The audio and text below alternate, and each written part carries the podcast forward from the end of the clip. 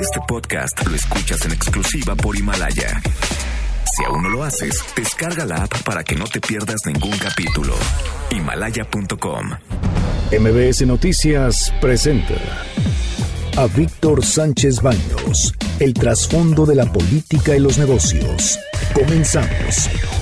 Hola, soy Víctor Sánchez Baños y en estas fechas, que son para reunirse con los amigos, juntar las familias y hacer un balance de un año que afortunadamente vivimos, también sirve para replantear metas y objetivos para el año próximo, el 2020. Espero que estas fiestas estén plenas de felicidad, armonía, salud, amor y abundancia para el año próximo que logres además todas tus metas personales, profesionales y familiares.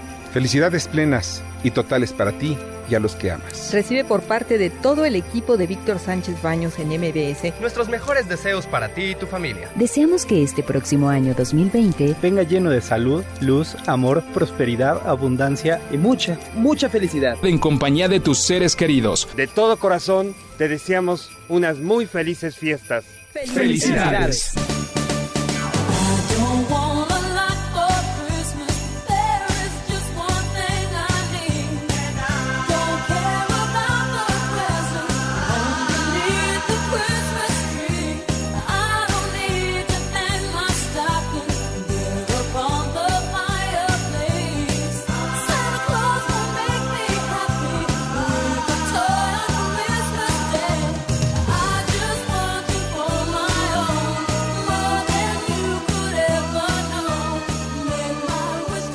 ¿Qué tal? ¿Cómo están ustedes? Muy buenas noches. Este 24 de diciembre, ya listos para la cena navideña. Les, les saludamos desde el 102.5 de MBS Radio y a través de internet en mbsnoticias.com.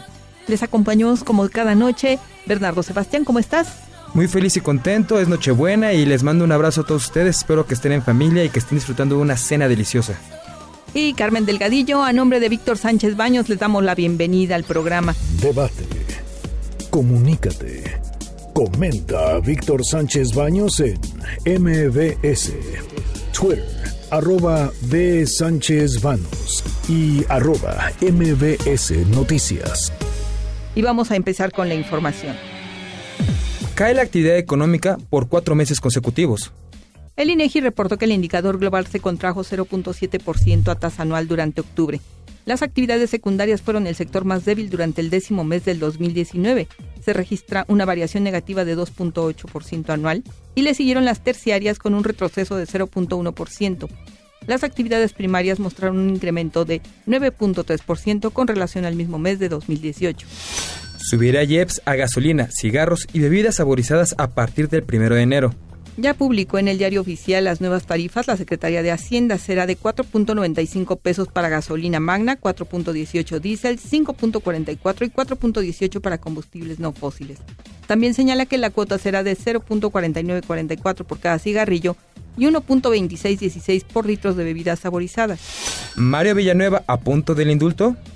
El exgobernador de Quintana Roo está en posibilidad de recibir prisión domiciliaria debido a que cumplió con la edad que marca la ley para obtener este beneficio. Sin embargo, la Fiscalía se amparó y eso retrasó el proceso. Esta mañana el presidente López Obrador anunció que Villanueva se encuentra en la lista para analizar si es indultado. Mira, Carmen, en este tengo que hacer una observación. Con Mario Villanueva, a sus 18 años de, estar preso, le sobrarían cuatro en prisión domiciliaria. Este exgobernador incluso tuvo muy buena aceptación, ha de esas elecciones históricas con un 96% de, de favor de voto. Y también lo que podemos ver después de eso fue que su hijo fue presidente municipal de Benito Juárez, ahí en Cancún. Entonces, este es un personaje muy importante y no ha dejado de ser, bueno, pues marcar tendencias porque ahora es el primero que recibe el indulto presidencial.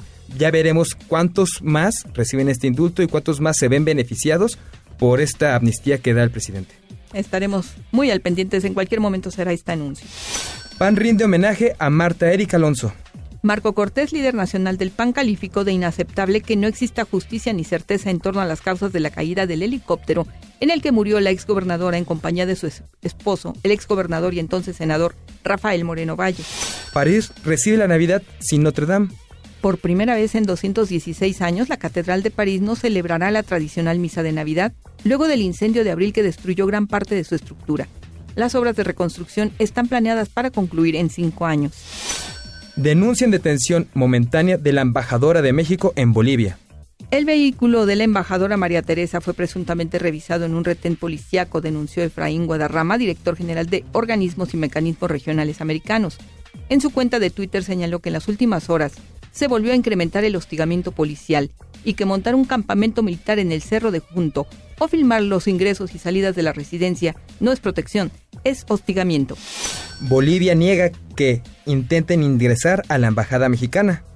La canciller transitoria Karen Longaric aseguró que es respetuosa de las inmunidades diplomáticas y los privilegios de las embajadas y dijo que es categóricamente imposible que las fuerzas públicas ingresen a la, a la Embajada de México, puesto que las relaciones diplomáticas se amparan en la Convención de Viena. Pues sí, precisamente en el artículo número 22 de la Convención de Viena se le da esta inmunidad y estas, estas deferencias a los ciudadanos embajadores, ciudadanos diplomáticos.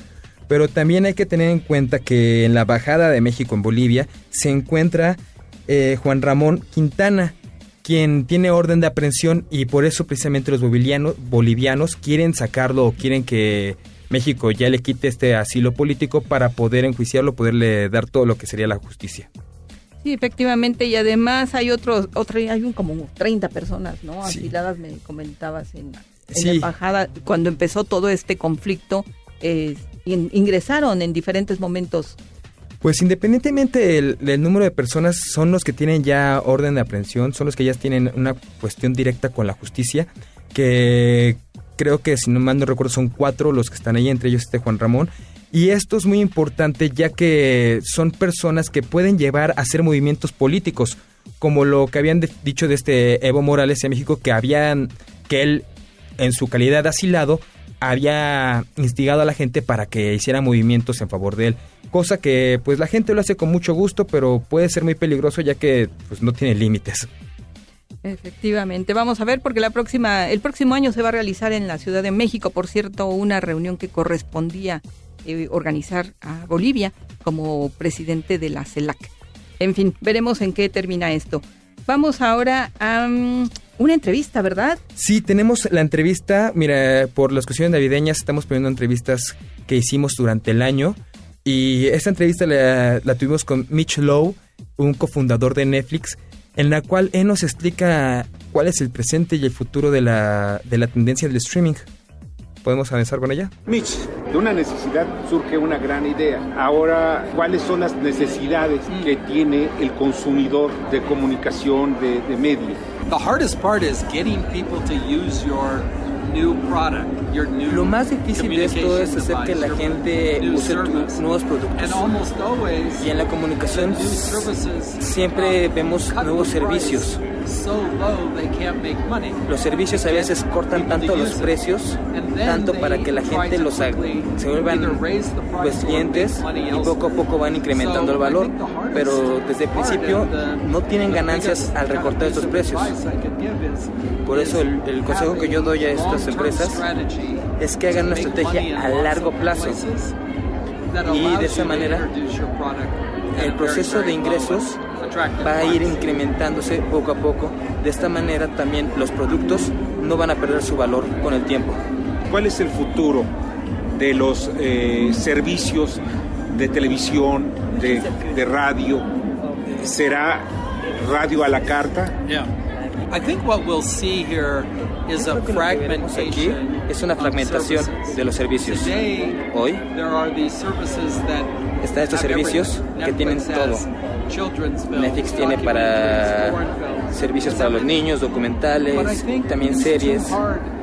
Pero creo que es muy difícil encontrar qué es lo que tú quieres. Es igual cuando vas a un, un servicio de cable, hay muchas opciones. Entonces creo que lo que va a pasar es que hay que especializar nuestros servicios para entretenimiento, en el caso de música, sea como la radio o en el internet con el streaming. Lo que estamos haciendo es buscar qué es lo que el consumidor está interesado. Si, si quiere ver películas o quiere ver series es encontrar el encontrar nuestro nicho de mercado y ese será el futuro. Ahora bien, la necesidad del consumidor de servicios de media es fundamentalmente el verlo, un video, una película, en tiempo que yo quiera, no cuando el productor o la empresa de televisión o de radio quiera proporcionármelo. That's the hardest part is bueno, eso es lo más difícil de esto. Cuando tú quieres consumir un entreten entretenimiento y qué tipo de entretenimiento. Un gran ejemplo de esto es cuando Netflix y Redbox buscaron hacer una sociedad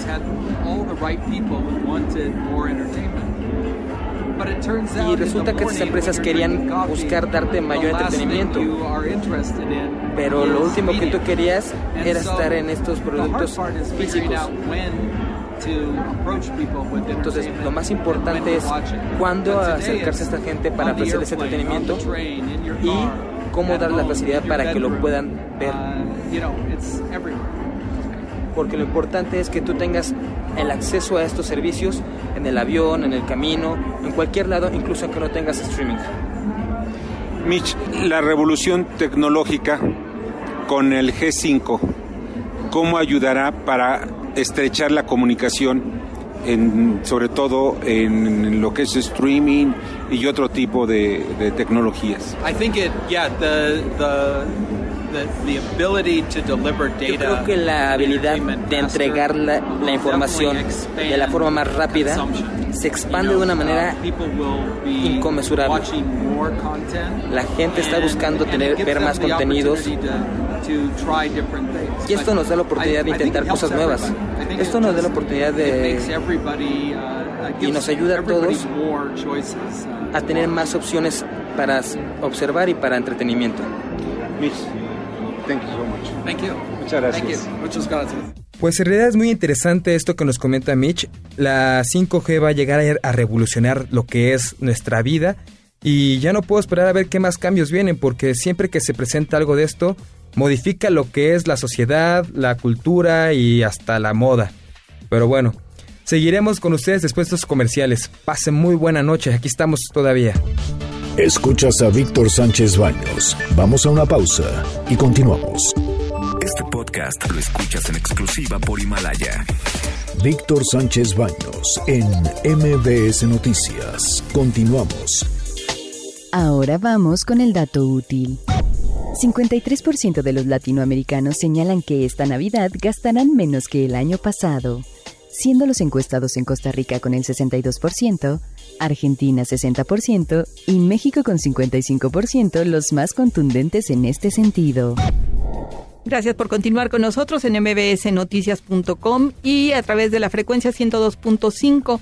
Y seguimos con este programa. Les quiero recordar que estuvo por acá en la cabina Jonathan Sánchez Pérez, este jovencito que es estudiante de la Universidad Politécnica del Estado de Hidalgo y que fue invitada, invitado a la NASA a participar en un proyecto.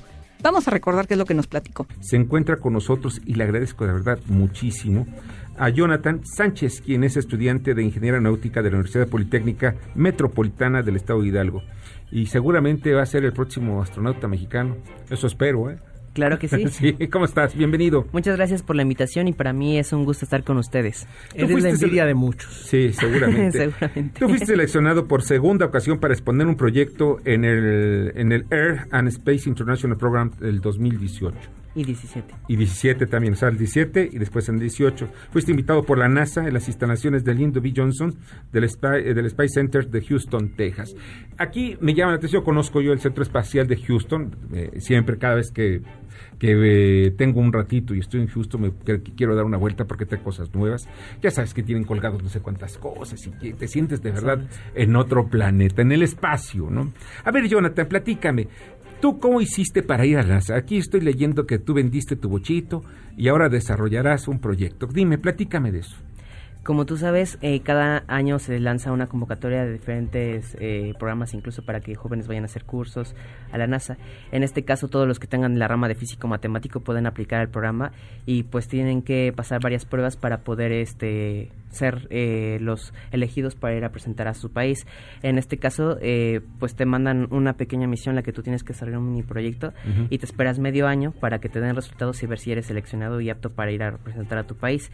En el 2017 fui seleccionado justamente para representar a México y pues sí, rifé mi bochito porque no había dinero para justamente ir hasta ¿Pediste dinero al gobierno? Efectivamente. ¿Y qué te dijeron? Pues unos decían que no, no iba a ir a NASA, de hecho se burlaban o cosas así y no creían. Entonces, en el momento en el que yo voy a NASA, justamente con el apoyo con el bochito, que incluso este en mi gobierno municipal ellos sí confiaron en mí y pues me apoyaron igual para llegar hasta allá. ¿Qué municipio? El municipio de Tultepec.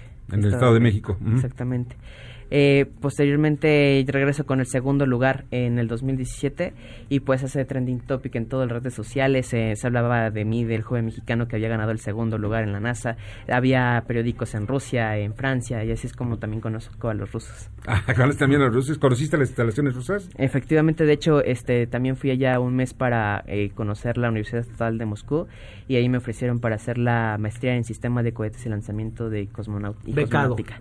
Exactamente, te podemos Jonathan, ¿qué es ser un muchacho como tú? Yo sé que no eres que no eres común y corriente, se te nota la forma de hablar, pero ¿cómo era ser tú en la escuela? ¿Cómo te llevas con tus compañeros? ¿Cómo es que llegaste a hacer ese objetivo de llegar a la NASA?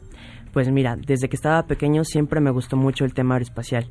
yo veía a, a Neri Vela, leía sus libros, de hecho su libro que tiene del 90 minutos de la vuelta al mundo, pues justamente yo decía, yo quiero ser como ese astronauta. Lo molestaba en Twitter cuando pasé la secundaria y nunca me contestaba hasta después que regresé de NASA, pero esa es otra historia. Y ahora sí te contesta. Exactamente. Pero justamente te voy a comentar una anécdota de qué fue lo que pasó. Una maestra nos dejó una este, tira de cuántas metas teníamos en la vida. Eran 10, yo escribí 100. Una de esas decía, yo quiero llegar a NASA. Mis compañeros se burlaron de mí y me dijeron que me iban a ver vendiendo chicles en la calle. Y la verdad, pienso que pues no me hubiera dado pena vender chicles en la calle.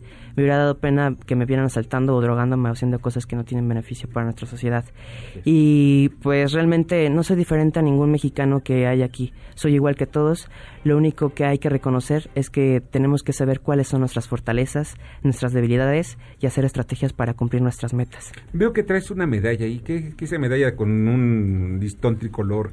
A ver, platícame de esa medalla, ¿qué es? Esta medalla me la dieron en Pacto de América Latina con calidad de educación humana, cuando me hicieron embajador, justamente por eh, hacer esa labor con la juventud de nuestro país, dando conferencias sin cobrarles a las escuelas públicas y privadas, sino como pago recibo becas para los jóvenes de talentos que hay en nuestro país. Y pues justamente me dieron esta en, en el CLIE que hubo cuando recibimos a las universidades de Salamanca en, en España, de la Universidad de Salamanca de España, que llegó en Cancún. O sea, ¿a cuántos países has viajado últimamente? Bueno, en un buen rato. Pues he visitado en Francia, en Rusia, con los rusos, que es la ciudad de las estrellas, donde preparan también a los astronautas, a los cosmonautas. Cosmonautas allá. Y este estuve en Houston, Texas, conocí a Michael Scott, él me mandó a llamar, es el director, el primer director ejecutivo de Apple Computer.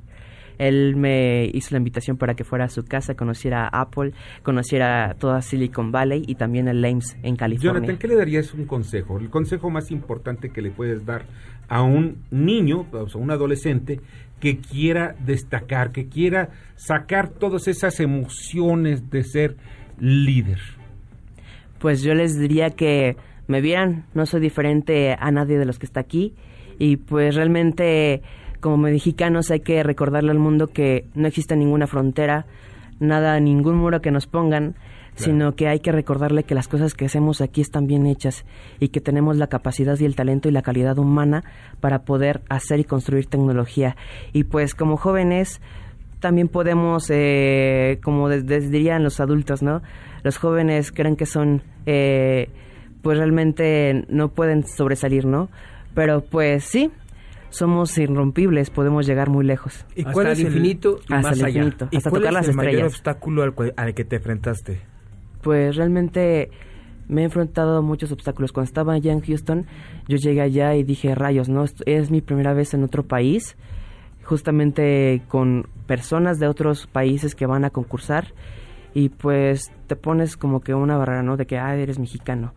Pero gracias al apoyo de todo mi pueblo, de mi gente, de incluso de paisanos que compraron boletos para el bochito, es como si fuese una estrella.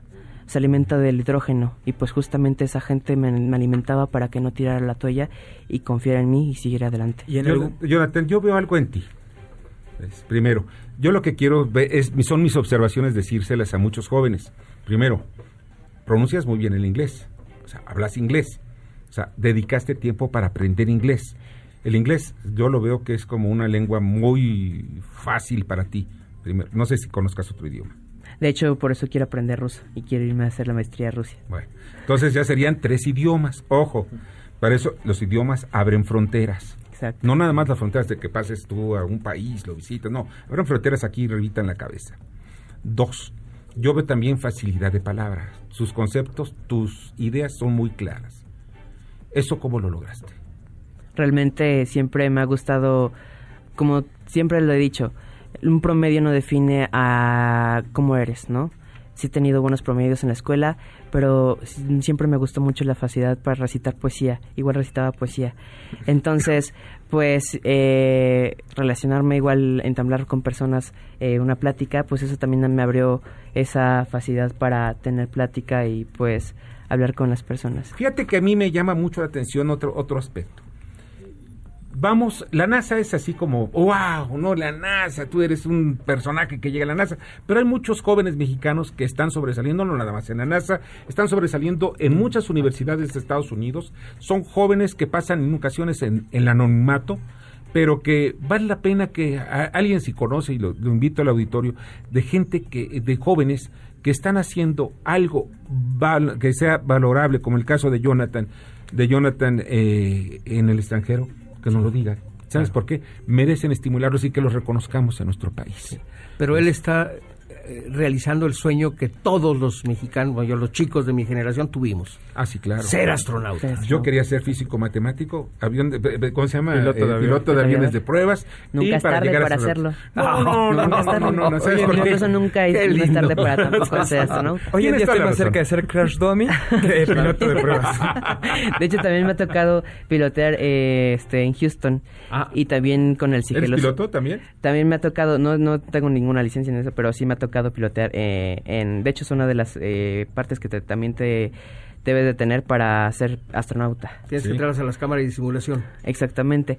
Piloteé en un Cessna en Houston y con el sigiloso aquí en, con el gobernador en, el gobernador fallado aquí en Hidalgo. Ah, ah bien. ¿Cuántos, ¿Cuántos Gs aguantas hasta ahorita?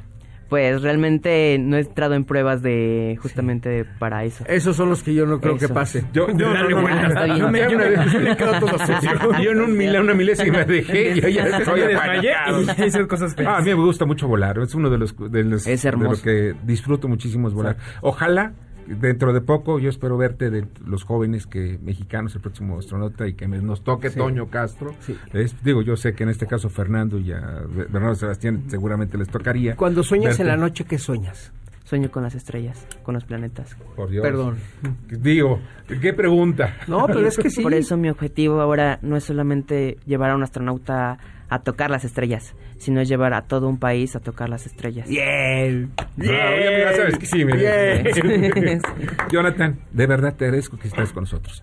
Para mí que tengas mucho éxito y de verdad eh, tu facilidad de palabra por una parte y, y pues tus conocimientos que te lleven muy lejos. Las fronteras, en el mundo no hay fronteras, las fronteras están en nuestras cabezas. Así que, Hasta el infinito y más allá. más allá. Y que las estrellas sean precisamente donde las toques con tu mano. Mucha suerte, Jonathan. Muchas gracias, amigos. Jonathan Sánchez, quien es estudiante, Jonathan Sánchez Pérez, quien es estudiante de Ingeniería Aeronáutica en la Universidad Politécnica Metropolitana de Hidalgo. De verdad, estamos generando, vamos, tenemos generaciones valiosas hay que impulsarlas y no hay que señalarlas como nerd o, algún eh, calificativo despectivo. Al contrario, son nuestro orgullo y apoyarlos. Y el, el, apoyo no nada más debe venir del gobierno, que el gobierno está comprometido, sino también del sector privado. Ahí está la clave. Todos debemos apoyar a nuestros jóvenes. No hay de otra para tener un país que pueda romper fronteras, no quedarnos en la mediocridad. Y no cabe duda que hay mexicanos especiales y Jonathan, que es un mexicano espacial. Vamos ahora al comentario de Mario Di Costanzo, presidente de la Conducef, que nos da consejos sobre el cuidado del dinero en estas épocas. Mi comentario de esta semana y dado que estamos ya pues próximos a cerrar este año, pues sería un poco un llamado, comentario sobre los cuidados que tenemos que tener pues en estas fechas, principalmente con nuestro manejo de nuestro dinero.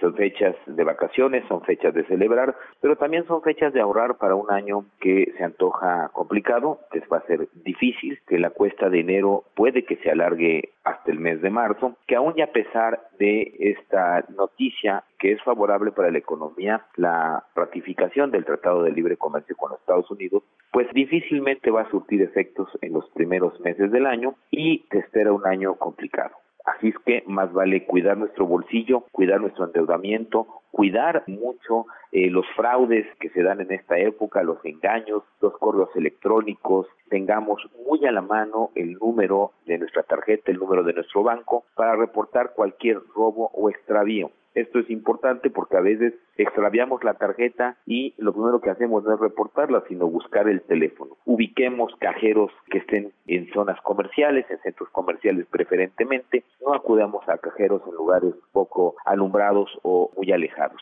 Estas son mis recomendaciones y deseándoles pues una feliz Navidad y lo mejor para el año que viene. Muy buenas noches y un saludo a ti y a todo tu auditorio. Feliz año.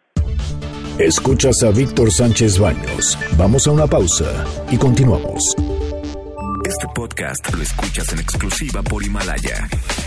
Víctor Sánchez Baños en MBS Noticias. Continuamos.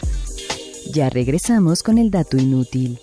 Para los latinoamericanos la prioridad en el gasto es la cena de Navidad con un 29% seguido de los regalos con un 20%, ropa con 17% y mejoras o reparaciones en casa con un 16%. It's beginning to look a lot like Christmas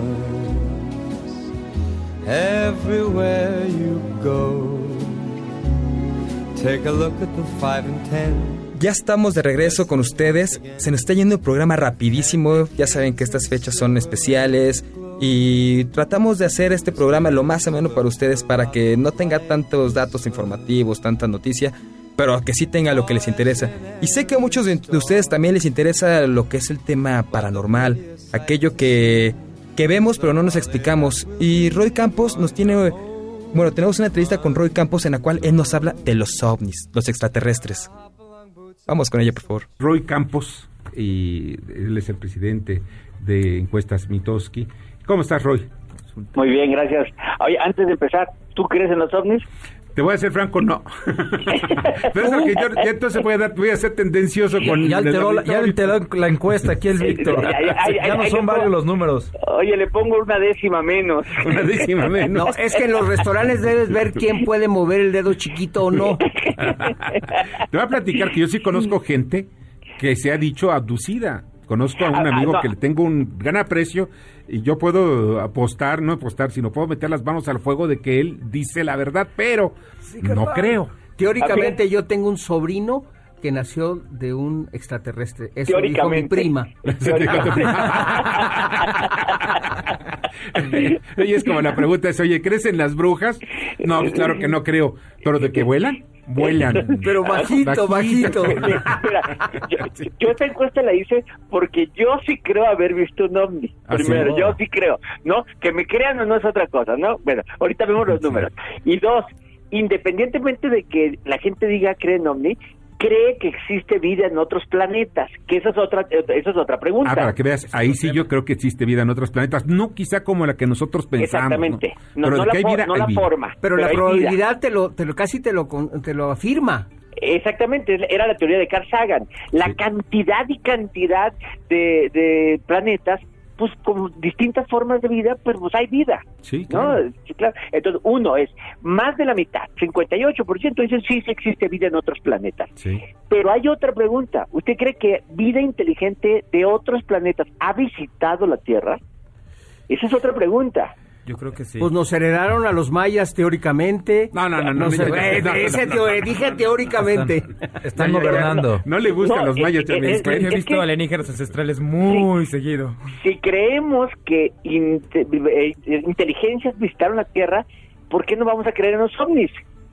Pues sí. Pues sí, yo, yo dudo un poquito de que sean más inteligentes que nosotros, Ah, soy muy arrogante. ¿eh? No, yo creo, yo, yo creo, lo que dudo es que a nosotros nos llamen inteligentes, pero Eso bueno. sí, yo también lo dudo. Oye, pero Sí, el asunto es como que hay mucha evidencia, ¿no? Entre los jeroglíficos, las pirámides, o sea, como que hay muchas cosas que uno dice, pues si esto no, no, no era tecnología nuestra, ¿no? De, de repente dicen, ¿no? Entonces la gente también cree, y luego le pregunto a la gente, ¿usted ha visto? ¿Usted ha visto un objeto volador no identificado?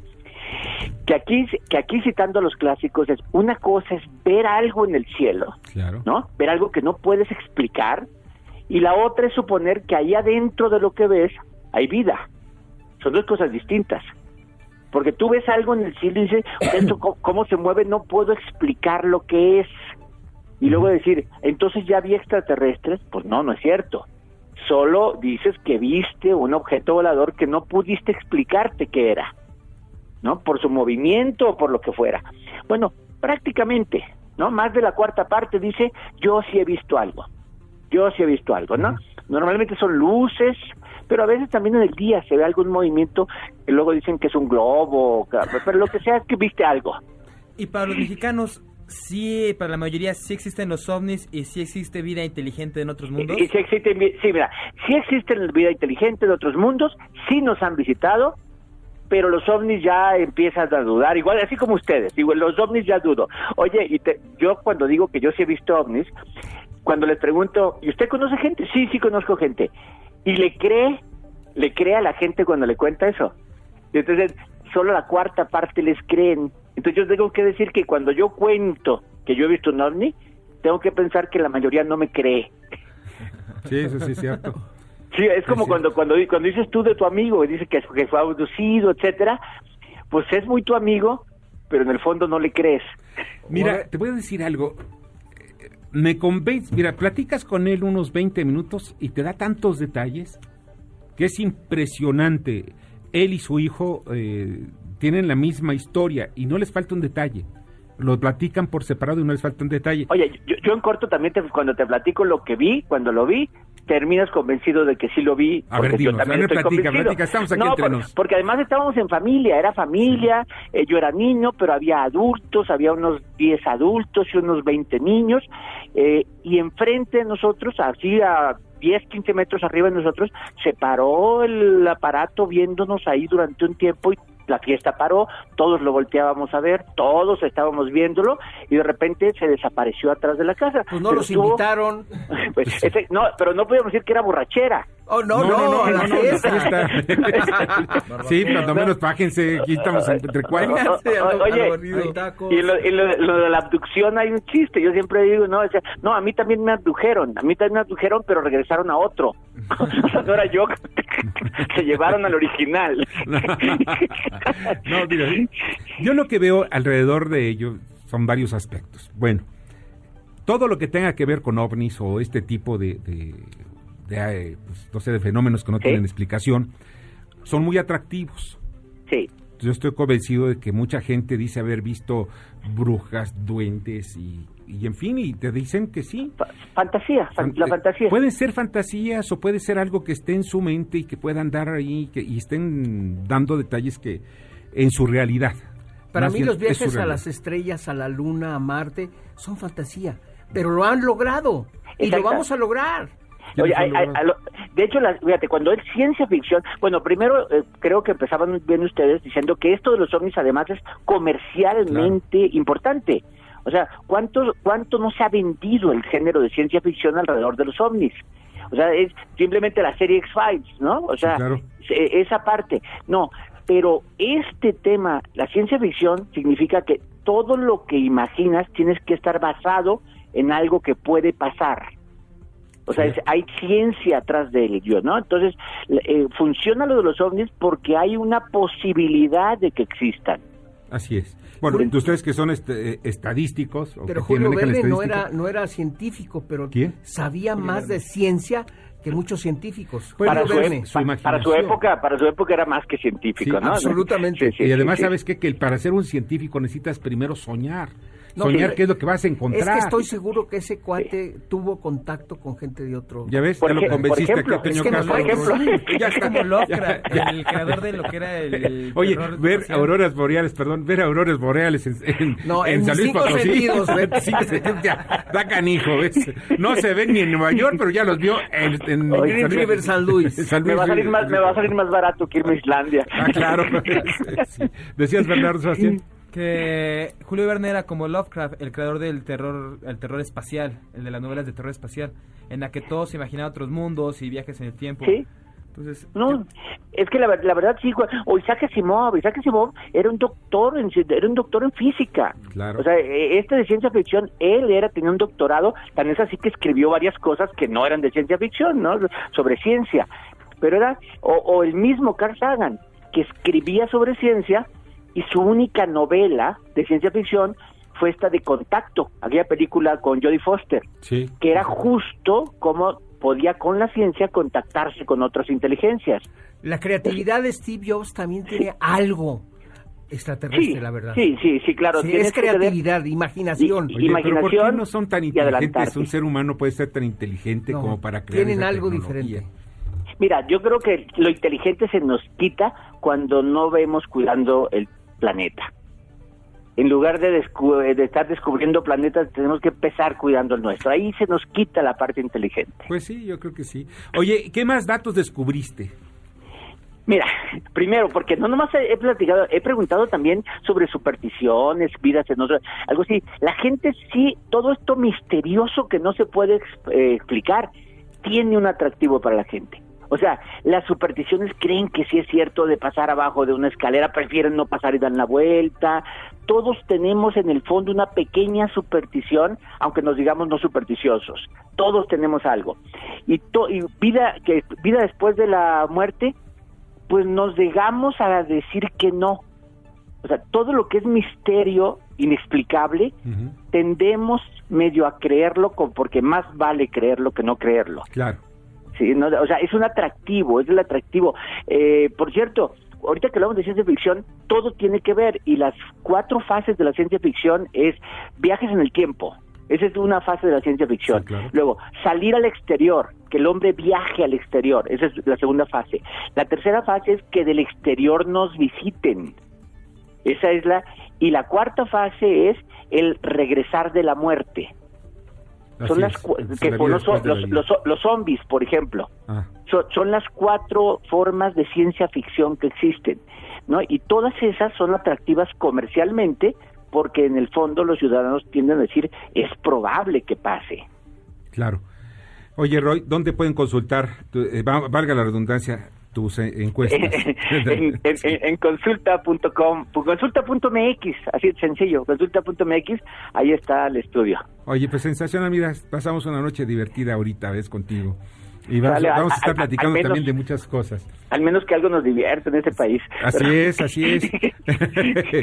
bueno, Roy, te agradezco infinitamente. Al contrario, buenas noches. Pásala muy bien. Roy Campos, el presidente de Consulta Mitoski. Ya saben, consulta.mx. Maravilloso este tema, la verdad, a mí me, me tiene muy intrigado.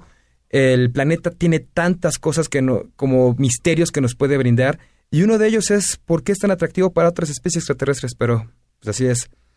Y tenemos también el infominuto, en el cual nos hablarán de la pirotecnia. Esto que a muchos les gusta, a otros les enloquece y a muchas especies animales les es causa de estrés. Los fuegos artificiales, también conocidos como juegos pirotécnicos, afectan la salud y el medio ambiente de quien los utiliza, sin considerar el peligro que su uso conlleva. La contaminación, el riesgo de quemaduras y la irritabilidad en los ojos son algunas de las formas en que la quema de pirotecnia nos afecta a todos. El origen de la pirotecnia está directamente relacionada con la invención de la pólvora en China, La fórmula de este material inflamable fue llevada a Europa por los árabes durante su gran expansión por el norte de África y España. Recientemente en Nuevo León, debido a la alta contaminación del aire en la zona metropolitana de Monterrey, las autoridades prohibieron la realización de la Feria del Cohete para fiestas de Navidad de Año Nuevo. Además, la contaminación auditiva altera a animales y algunas personas con trastornos como ansiedad y autismo. Por lo anterior, desde el espacio de Víctor Sánchez Baños en MBS, te invitamos a pasar unas fiestas sin pirotecnia. Gracias, Fernando Moctezuma. Vamos ahora al análisis de los mercados con James Salazar. Adelante. Te comento que los mercados financieros en México finalizaron la, jornada de hoy con ligeras caídas. La verdad es que hay pocos flujos de operación pues, antes de la, de la víspera de Navidad y la información pues, es relativamente escasa. De hecho, pues, del lado internacional, pues, lo único que, destacó es algunos anuncios que hubo de, China que intenta disminuir el, costo de, financiamiento para las pequeñas empresas, esto con, la intención de, mejorar la, actividad económica. También lo que tuvimos es que el presidente Trump comentó eh, que está ya muy cerca de la firma con, China y que incluso va a ser un acto protocolario junto con su homólogo eh, del gigante asiático. Entonces esto muy probablemente pues, pueda ser a principios de, enero. Localmente, la información más importante pues, fue el reporte de actividad económica por, por el IGAI. La verdad es que no son buenas noticias, pues ya en octubre se contrajo 0.8, ya son seis meses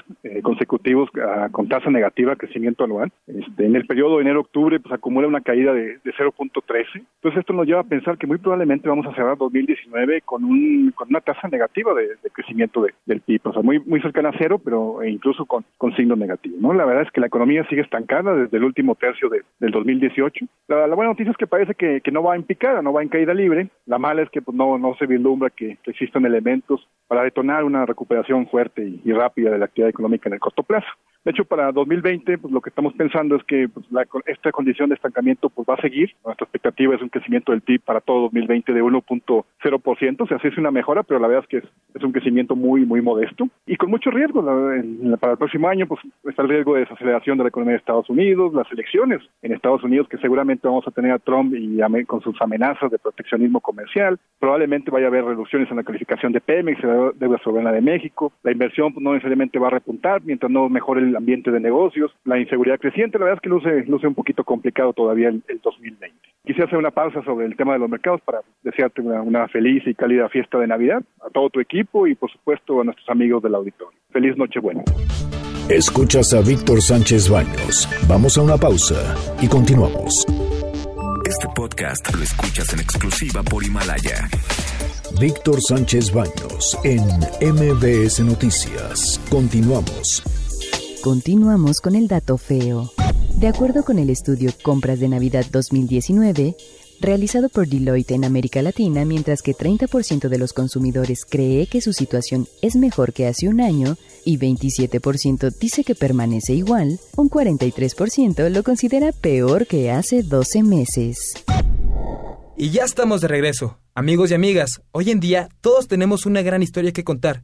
Y qué mejor que hacerlo en Himalaya, la aplicación más importante de podcast en el mundo. Llega a México. No tienes que ser influencer para convertirte en un podcaster. Descarga la aplicación Himalaya, abre tu cuenta de forma gratuita y listo, comienza a grabar y publicar tus contenidos. Crea tu playlist, descarga tus podcasts favoritos y escucha cuando quieras, sin conexión. Encuentra todo tipo de tema como tecnología, deportes, autoayuda, finanzas, salud, música, cine, televisión, comedia. Todo está aquí para hacer sentir mejor. Además, solo aquí encuentras a nuestros podcasts de EXA, FM y MBS Noticias, La Mejor FM y Globo FM. Ahora te toca a ti. Baja la aplicación para iOS o Android o visita la página himalaya.com. Himalaya, la aplicación de podcast más importante a nivel mundial, ahora en México. Y precisamente con todo este gusto de la comida, la bebida, el gusto por pasar con la gente que amamos y queremos en estas fiestas, Ana nos platicará con el sommelier Marco Flores de qué es esto y cómo funciona, porque recordemos que esta es la, la sección Cibarita. Ya está con nosotros y le agradezco muchísimo a Ana Dalí. Y en su sección Sibarita. ¿Cómo estás? Buenas noches. Bien, Víctor. Pues ahora hablamos de vinos porque eso nos hacía falta. Hace mucho tiempo que no hablábamos de eso y en Sibarita tenemos que hablar de eso. Tenemos aquí a Marcos Flores, bienvenido, sommelier. Bienvenido, Muchas gracias. Que nos va pues a dar una buena referencia a los vinos, nos va a ayudar para estas fiestas navideñas a recomendarnos algunas cosas y pues es muchísimo su currículum, pero podríamos decir que fue el mejor sommelier 2005, 2007 y 2010 y vamos, él encabeza muchas asociaciones y muchas empresas que tienen que ver con el vino. Gracias por estar aquí. Al contrario, gracias Ana por la invitación. Marcos, eh, hay algo que a mí me parece muy importante. Vamos a cenar y no sé, vamos a darle el gusto al cuerpo. Así es. Entonces, con bebida y comida. Pero para esto tenemos romeritos, tenemos bacalao, tenemos pavos y todo es riquísimo. Pero ¿cómo maridarlo? Que ese, ese maridaje es la clave de todo, porque hay veces que tienes ahí vinos guardados y sacas la primera botella que tienes ahí para los cuates, la pones y pues no está bien. Sí, a veces, fíjate que uno que lo comentas, digo, para quienes no saben la palabra maridaje, que es un término muy técnico, proviene de la palabra mariage en francés, que quiere decir matrimonio. Y precisamente como en el matrimonio, pues se supone que es el complemento el hombre de la mujer, y en este caso la comida es el complemento del vino o viceversa, dependiendo como lo quieras ver, ¿no? Eh, existen algunos tips que yo les puedo dar para hacer un maridaje, pero el más sencillo es usa tu sentido común, ten la mente abierta y no te cases con estereotipos o paradigmas, como aquellos que decían de que la carne roja con el vino rojo o tinto y la carne blanca con el vino blanco. Eso ya se quedó por los 70s, 80s. Yo creo que ahorita tenemos que ver cuáles son los ingredientes y los sabores principales que hay en el platillo y en base a eso podríamos empezar a elegir algunas opciones. Lo que sí te puedo decir es de que siempre tomen en cuenta que si un platillo es intenso, pues tu vino tiene que ser de igual manera intenso. Si tu platillo tiene textura, tu vino debe tener textura. Eh, y en el caso del maridaje con comida mexicana, a veces la gente también le tiene miedo porque es un mito, eso que esos que dicen que la comida mexicana no se puede armonizar con el vino están totalmente equivocados. Sí, platícanos del mole, con qué lo, ¿verdad que con champán se puede Ahorita que dijiste romeritos que viene la Navidad, yo les sugiero maridaje súper aprobado. Eh, no solamente aquí en México, hay muchos amigos de otras partes del mundo que lo han hecho, con champán. Champán, esos que oh, dicen brut, con romeritos, y es más, romeritos, les voy a ser más específico, que le ponen camarones adentro, con papas, eh, tipo cambray. Híjole, es un maridaje espectacular.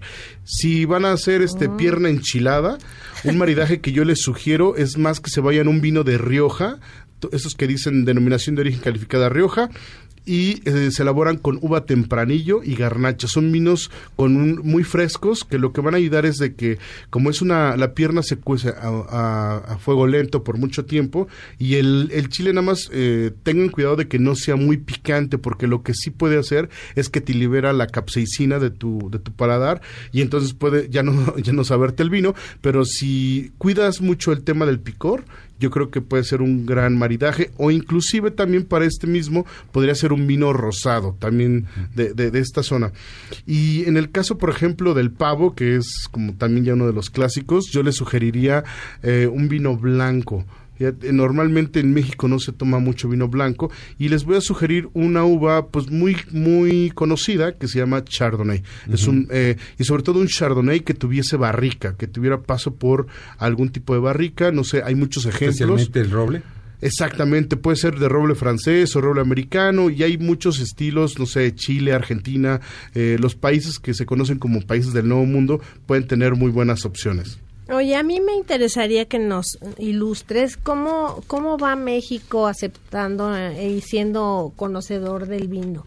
¿Cómo ha crecido ahora el mercado aquí y qué tan accesible es ya para la gente? Mira, veníamos muy bien. En realidad, este, parte de lo que yo hacía hace un poco tiempo era eh, dirigir la Asociación de Sommeliers en México y a través de nuestros diplomados en diferentes estados tratábamos de difundir la cultura del vino y iba creciendo el consumo del vino. Cuando yo empecé en el 2000... Aunque yo no sé sommelier, ¿puedo existir ese tipo de, Totalmente. Fíjate que ese es ¿Dónde puedo yo, puedo yo este, checar ese tipo de, cursos? De cursos, mira, yo... Tú tienes una página de internet, ¿no? Yo tengo una página de internet que es www eh, .gemaric.com.mx o en mis redes sociales estoy como arroba sonmark, eh, arroba som con doble M, espacio mark con C y estoy en Instagram y en Facebook y ahí todos los días escribo sobre el vino y, bueno, pues todos los días trato de, enseñarles algún tema distinto, pero es importante que la gente se quite el miedo del vino, no es, un, no es una bebida de estatus, es una bebida que se tiene que tomar del día a día. Eh, una copa diaria es lo recomendable, tiene muchas propiedades salutíferas, que eso podríamos hablar en algún momento, y este y, no, les le tengan miedo, es una bebida alcohólica que no supera los 14, 15 grados de alcohol, a diferencia de otras. Y hace bien, o sea, dicen que se hace mucho bien. Te una o dos copas, ya cuando te pasas, bueno, ya. Te ayuda a liberar el colesterol malo, te ayuda a generar un buen de antioxidantes, inclusive ahorita dicen que te puede ayudar para prevenir temas de depresión y de ansiedad, y sobre todo el vino tinto. Entonces, la verdad es que hay que empezar a a ver, hay una gran variedad de vinos en México. México, la producción del vino mexicano en México está subiendo. Desafortunadamente ahorita acaban de lanzar un nuevo impuesto, para las bebidas alcohólicas que creo que eso va a detener mucho la cultura del vino y están metiendo al vino. Yo creo que no mucho, ¿eh? porque ya la gente ya está viendo que el vino este, está viendo un crecimiento en el consumo del vino. Y mira, esto de los impuestos al pecado, ve el cigarro, que no lo quitan y ya sabes quiénes están metidos en el cigarro. Sí, y esperemos que, no, lo, ponen para que bajes el consumo, pero bueno. Yo sería de la idea de mejor hay que informar a la gente y hay que explicarle de qué se trata y que, y que sea un libre, una libre decisión que tanto puedes tomar de vino. Siempre todo hay que tomarlo con moderación, nada. nada a todo siempre es con moderación. Marcos, pues muchas gracias. Tu página de internet una vez es Gemaric www.gemarit con G, G E y en redes sociales estoy como arroba son con doble M espacio mark con C y en Instagram y en Facebook ahí pueden seguir mi página y siempre estoy dispuesto Invítenos para alguna de tus degustaciones, ¿eh? En este mismo instante. Ya, ya, y es un hecho, cerrado. Ana. Muchas bueno, gracias. pues les mando un beso a todos, feliz viernes y búsquenme también en mis redes sociales, arroba Adalidana. Un beso, gracias mm. Víctor, gracias a gracias todos. Gracias a ti, gracias, por favor Marcos. Pues la verdad, nos quedamos con antojo y qué más, qué más ganas de tener una copita de vino en esta noche buena con la gente que amamos. Y afortunadamente pues ya estamos por terminar el programa y tengo el gusto de decirles que feliz Navidad. Ya estamos a minutos de que den las 12 y que podamos eh, festejar con los seres queridos o solos, no importa. El chiste es que nos la pasemos bien, maratoniemos, no importa. Estemos contentos en este día. Les queremos agradecer su atención en esta noche y a nombre de mis compañeros Bernardo Sebastián, Jorge Romero en la producción, en la asistencia de redacción Fernando Moctezuma, en los controles Michael Amador y Héctor Zavala que regularmente nos acompañan, Edgar Hernández y Ricardo Cigarroa que nos acompañan siempre todas las noches para tener el programa que usted escucha cada día. Les queremos desear feliz Navidad y les dejamos con este mensaje que les preparamos a propósito de esta fecha. Hola, soy Víctor Sánchez Baños y en estas fechas, que son para reunirse con los amigos, juntar las familias y hacer un balance de un año que afortunadamente vivimos, también sirve para replantear metas y objetivos para el año próximo, el 2020. Espero que estas fiestas estén plenas de felicidad, armonía, salud, amor y abundancia para el año próximo que logres además todas tus metas personales, profesionales y familiares. Felicidades plenas y totales para ti y a los que amas. Recibe por parte de todo el equipo de Víctor Sánchez Baños en MBS nuestros mejores deseos para ti y tu familia. Deseamos que este próximo año 2020 venga lleno de salud, luz, amor, prosperidad, abundancia y mucha, mucha felicidad. En compañía de tus seres queridos. De todo corazón, te deseamos unas muy felices fiestas. Felicidades. Las opiniones vertidas en este programa son única y exclusivamente de estricta responsabilidad de quien las expresa. MBS Noticias presentó a Víctor Sánchez Baños, el trasfondo de la política y los negocios. Este podcast lo escuchas en exclusiva por Himalaya. Si aún no lo haces, descarga la app para que no te pierdas ningún capítulo. Himalaya.com